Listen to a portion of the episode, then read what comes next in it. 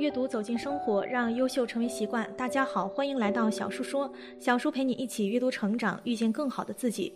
今天要给大家分享的是，你身上穿的衣服决定了你有多少福报，这样穿衣菩萨都会保佑。一起来听。佛曰：命由己造，相由心生，境随心转，有容乃大。从字面上来看，相由心生指的是一个人的内心想法会直接影响其气质形象。这句话看上去好像有一定的道理。很多女性，特别是学习传统文化或是学佛的女性，不舍得打扮自己，心里想我要节约，怕消耗自己的福报。结果邻居一看见她灰头土脸的模样后，就感悟说：千万不要学佛，不要跟他接触。学佛学得灰头土脸，我才不愿意呢。自私最消福报，无私最。增福报。我们过去节约都是为自己，我们穿的破衣烂衫也是为自己，却说怕消耗福报。实际上这是多么自私的想法呢？怕消耗自己福报，却给整个学习传统文化和学习佛法的人丢脸，这难道不是更大的消耗福报吗？所以我们一定要学会化妆打扮，让自己漂亮起来；一定要穿好品质的衣服，一定要精神起来，一定要向上成长起来，在各方面都越来越好。但这些做法不是为自己，而是像菩萨一样穿戴。庄严尊贵，让他人感到美好。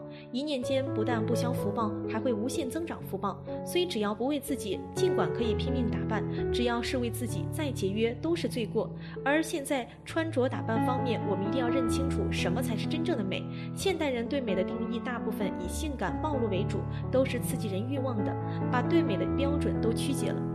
这种美只会给你带来凶灾祸患。一个美丽的女子穿着一定是端庄的，会给你带来吉祥、平安、幸福。所以我们要认清什么叫真正的美，我们一定要会美。所以我们在穿衣打扮上，既要考虑到不损害自己的福报，不能给自己带来凶灾，还要给人带来一种端庄、中正、祥和、大气的感觉，才是展现真正的美。任何福报都有其必然的成因，就像财富来自施舍，尊贵来自谦恭一样，美丽的容颜来自柔和善良的性情。人到中年以后，就显现出。出现世性格影响所致的面相了。宽厚的人多半一脸福相，性情柔和的人面相柔和美丽；性格格外粗暴的人总是一脸凶相。许多品行不太好的中老年妇女，往往一脸的刻薄相，这就是所谓的薄命相、克夫相。实际上不是生具的相貌，而是长期的心与行为的修炼在脸上的投影。这些相貌也预示着其未来的命运。相术也就是一种经验积累，相由心生，由脸观心，由心知未来。那么幼年和少年。青年时期相貌的成因是什么呢？相貌特征与父母的遗传因素有关，脸型身材与纤瘦的先天之气有关，漂亮程度是前一生带来的习气所致。人的前半生是活在前世的影响之下，下半生更多的是活在前半生的影响之下。慈悲心也是一个特别重要的因素。比较有爱心的人，往往从内而外散发出一种过人的光华，让人越看越顺眼，越来越喜欢与其接触。而过于自私、狡猾、计较的人是很不耐看的。甚至丑陋，即使侥幸生得较好的容貌，也会在脸上逐渐显现出一些不招人喜欢的地方，比如面无和气，仅是第一眼顺眼，稍多接触就毫无吸引力了。请相信相貌是能逐步改变，尤其是美貌的相貌，都是会由内而外散发出一种吸引力的，让见者不知觉心生倾慕。很多时候，美丽与否是从看到的人心里面生出来的，情人眼里出西施就是这个道理。所以，若要相貌美，就先要心灵美，心甘情愿。吃亏的人终究吃不了亏，能吃亏的人人缘必然好，人缘好的人机会自然多。人的一生能抓住一二次机会足矣了。爱占便宜的人终究占不了便宜。捡到一棵草，失去一片森林。你看到那些一到买单就上厕所或钱包半天掏不出来的聪明人，基本上都没啥成就。三心眼小的人，天地大不了。朋友聚会时，三句话离不开自己和自家的人，是蜗牛转世，内心空虚自私，心里只有自家的事儿，其他的事情慢慢也就与他无关。四只有惜缘才能续缘。在人生的路上，我们会遇到许多人，其实有缘才能相聚。亲人多半是前世的好友。好友多半是前世的亲人，给你带来烦恼的多半是你前世伤害过的，因此切记善待身边的亲人，关心身边的朋友，宽恕那些伤害你的人，这就是因果。五，心中无缺教父，被人需要教会，快乐不是一种性格，而是一种能力。六，解决烦恼的最佳办法就是忘掉烦恼。七，笑看风云淡，坐对云起时。不争就是慈悲，不变就是智慧，不闻就是清净，不看就是自在，原谅就是解脱，知足就是放下。八，不乱于心，不困于情，不畏将来，不念过往。九，今生注定我们什么也带不走，那就活在当下，笑在当下，悟在当下吧。在行为方面，宗风说：威仪安详稳重，安详就是不急躁，稳重就是不轻浮、不粗暴。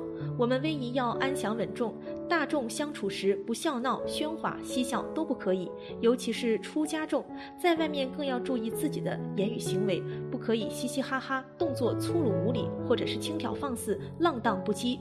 当然，也不可以乍现威仪，也就是面对大众或友人的地方，就表现出一副道貌岸然、很有修行的样子，这样就不老实、不实在。真有修行人，反而是在没有人看见的地方谨慎行事，尤其是独处时，更要时时保持慎独。所以在威仪方面，大家要尽量安详稳重，举止要得体，表现要谦逊谦卑。所谓不张人之短，不炫己之长，在大众当中要谦逊，掩藏自己的长处，当然也要掩盖别人的短处。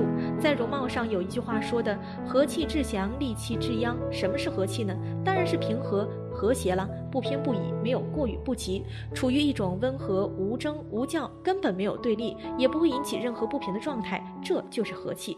和气致祥，和是因，可以带来吉祥的果，可以带来福报，带来好运。好处，因此一个人能够和的话，相貌就会改变，命运也会改变。所以想要改变命运，先要趋吉避凶，首先就是要培养心中的和。